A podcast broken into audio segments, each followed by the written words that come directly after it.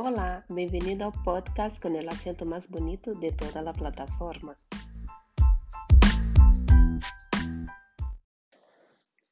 Imagínate a uma madre trabajadora com dois filhos, que vive muito lejos de sua família. Olá, esta sou eu, Julia, e te vou contar como ha surgido mi tempo para ti. Criar um serviço de atenção personalizada chegou a mis pensamentos uns três anos antes de ponerlo en el papel. Tenía uma situação personal não muito distinta a la de muitas pessoas, pero suficientemente agotadora. Se me hacía imposible realizar todas as tarefas del hogar, as gestiones e recados del dia a dia, sem praticamente contar com ajuda. Perdia me pouco tempo livre, desplazando-me, haciendo colas, buscando apartamento e todo isso para fazer gestões delegáveis. Imersa em minha rotina, eu pensava: haverá mais pessoas em minha situação e como eu posso ajudá-las?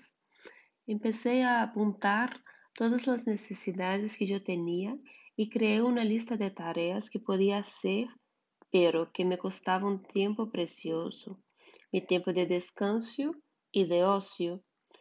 Também buscava em minha memória outros momentos difíceis de minha vida e cheguei a três acontecimentos importantes: o pós-parto, o divórcio com meu primeiro marido e despedir-me de meus abuelos quando me vine a Espanha.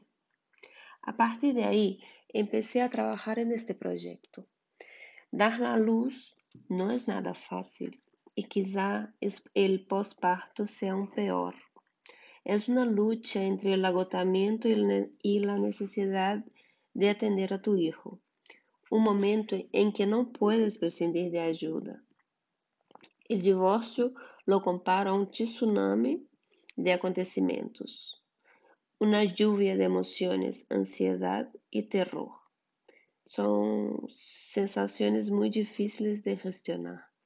Yo me sentía perdida y sinceramente lo que más me atormentaba era tener que ver a mi ex marido cuando venía por nuestro hijo. Me hubiese encantado poder contar con alguien que me ayudara en esta situación.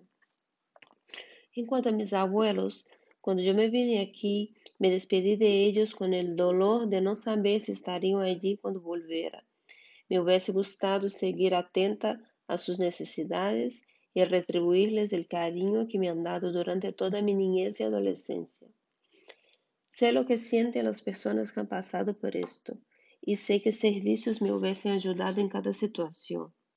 Queda claro que mi tiempo para ti está moldeado a mi experiencia de vida y por ello volcada en intereses concretos, mejorar la vida diaria de personas, darles facilidades y ayudarles. Por eso yo me he convertido en la persona que ayuda. He encontrado en este proyecto mi verdadera vocación, la forma de sentirme satisfecha con mi vida profesional y de poder ayudar a las personas que lo necesitan.